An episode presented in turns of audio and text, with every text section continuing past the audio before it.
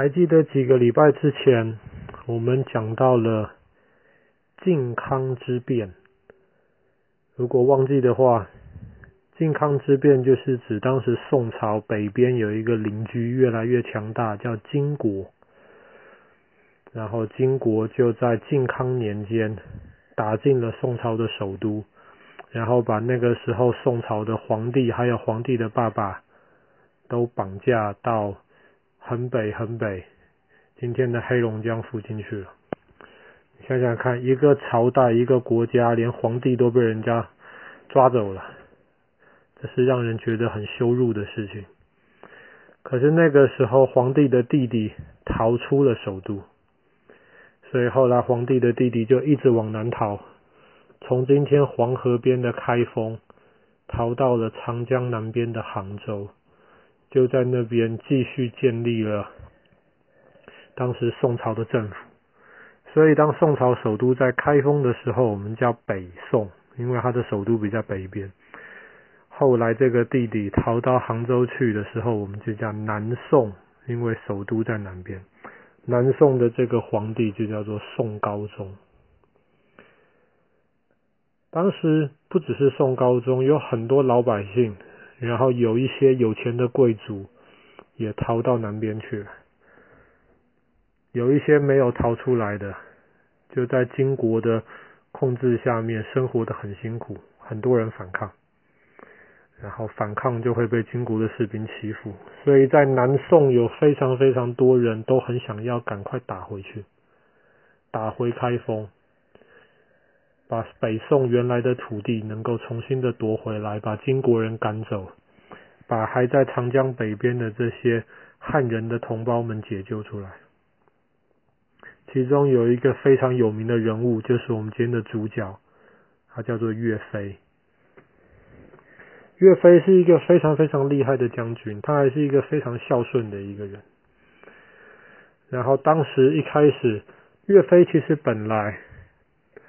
一开始他只是一个很穷苦的一个老百姓而已，可是他的力气非常大，他可以拉非常非常重的弓，可以射得非常远，而且他非常有领导力，很多人一见到他就喜欢他，就愿意帮助他，所以后来在岳飞的周围就围绕着许多厉害有能力的人，然后就围绕着许多士兵。岳飞最大的梦想就是带着这些士兵能够打回北边去。能够打回开封，把金国人赶走。后来围绕岳飞的这一群人就叫做岳家军，岳飞家的军队。严格来说，岳家军他们的薪水、他们的粮食，绝大多数都是岳飞找来的，去准备来的。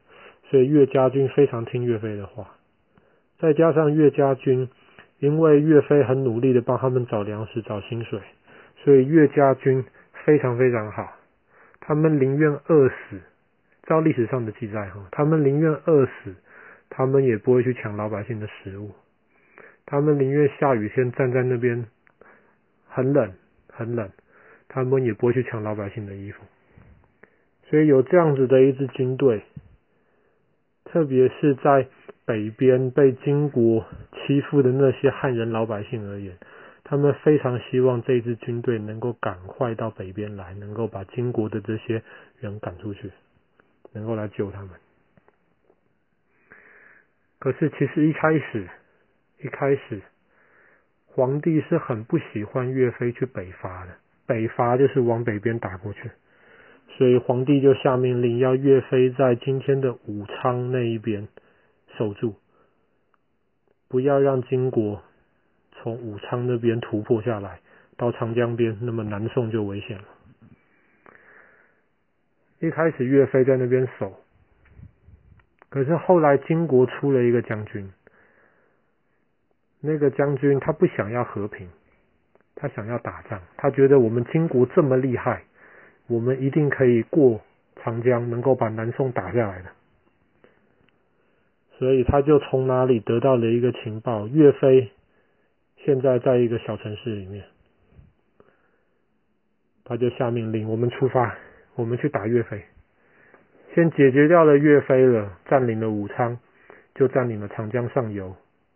我们就沿着长江往下走，就把长江下游渡过长江，就攻破了杭州。岳飞那个时候在一个小城里面，听到敌人的军队来了，他的属下都告诉他说：“你要围着城啊，防守啊，围着城啊！金国的骑兵骑马的太厉害了。”岳飞不听，岳飞吩咐把门打开，自己先冲出去。哇！手下们看到岳家军的老大冲出去了，大家敢不冲出去吗？全部都冲出去了。而且看到老大冲第一个，大家就非常勇敢。老大，老大不怕死，我们也不怕死，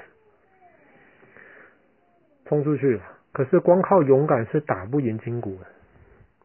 金国这些骑马的士兵非常厉害，特别厉害的一群叫做铁浮屠，不是铁糊涂哈，铁浮屠。铁浮屠是什么？他们就是像欧洲中世纪的重骑兵一样，他们把马。还有马上的士兵，从头到脚全部都穿着盔甲，三匹穿着盔甲的马绑在一起。你可以想想看，马向你跑过来的时候，人已经挡不住了，还穿着这么重的盔甲，还三匹绑在一起向你跑过来，根本挡不住。在以前就好像坦克车一样，冲过来是挡不住的。所以金国的将军看到岳飞的部队这么勇敢。就派出铁浮屠来，大家就想岳飞你要撤了吧，躲回到城墙里面去。他们的马再厉害也冲不破城墙啊。可是岳飞下令，不可以。我们如果防守，一直防守而没有反击的话，是赢不了战争的。所以后来岳飞就下令，铁浮屠只有一个弱点，就是马的脚的部分用铁是包不住的，所以他就下令士兵。拿着一种前面弯弯的枪，就专门躺下来在地上去勾马的腿，把马勾倒了，一匹马倒了，其他两匹都倒了，而且倒了还爬不起来，因为他们身上的盔甲太重了。岳飞就这样子打败了金国的铁浮屠，防守了之后就要进攻了。岳飞就派他手下一个大将军，非常勇敢的一个大将军，去前面探路。这个大将军非常勇敢，带了三百个人骑马的。哇，金国派了几千个骑兵来追他呀。结果这个将军非常勇敢，虽然只有三百个人，可是对上上千人的敌人，他还是勇往直前。后来金国没有办法，金国只能放箭射他。那个箭前面都是铁的，那个尖尖的那个头。射到那个将军身体里面，那个将军把剑拔出来，继续打，打到后来他被射成刺猬了，战死在那边。岳飞很伤心呐、岳飞后来把他的尸体搬回来，把他身上的箭头一个一个拔出来，那些箭头融化掉两公升的铁水，你就知道那个将军被射了多少箭。但是因为那个将军太勇敢了，后来金国的部队开始害怕，铁浮屠也打不赢，岳飞手下这个岳家军都这么勇敢，打不赢，他们就一直撤退，后来撤退到开封，原来北宋的首都。岳飞那个时候情况大好，非常非常兴奋了，前面就是开封了，离开封剩几十公里而已了，一两天就打进去了。而且金国的部队在开封里面可能根本还不敢打仗，岳飞部队太勇敢了。可是第二天早上，忽然从杭州派来了皇帝特别的命令，一道金牌。金牌的意思就是拿着金牌的人，拿着皇帝的命令，走到哪里去，别人都不能拦他。他要用最快的速度把皇帝的命令传给人家。岳飞收到了一阵金牌，命令他停止进攻。岳飞不懂为什么，结果过了几天，岳飞连续收到十几份金牌，不但要求他不可以进攻，还要要求他赶快撤退，把军队带回到杭州。岳飞不懂，可是总共十二道金牌这样子下下来，要要要岳飞撤退。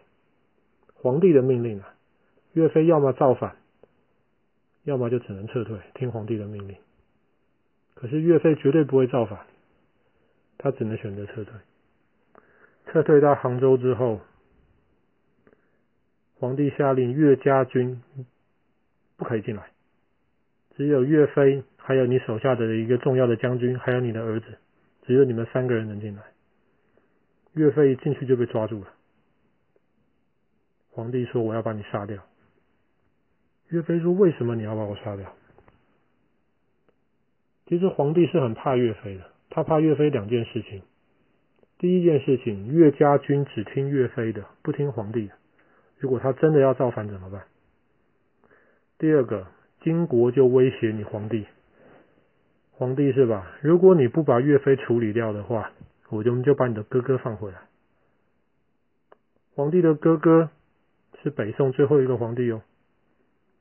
那么把皇帝的哥哥放回来，是谁当皇帝啊？是现在的皇帝当皇帝，还是皇帝的哥哥重新当皇帝？当然，宋高宗是不希望他哥哥回来的。就这样子，他就找到了一封信。谁知道那个信是真的还是假的？岳飞好像命令他的儿子跟他手下的大将，准备也要造反。就在一一四二年的今天，一月二十七号，皇帝下令把岳飞杀掉。岳飞离开离开封已经很近了，就几十公里。金国都已经想要放弃，要撤退了。可是皇帝十二道金牌，下令岳飞回来，把岳飞杀掉。岳飞被杀掉之后，有人去问当时的宰相。岳飞没有任何造反的证据啊！你们为什么要把他杀掉呢？宰相回答三个字：莫须有。莫须有是什么意思呢？可能有，或者是你怎么知道没有？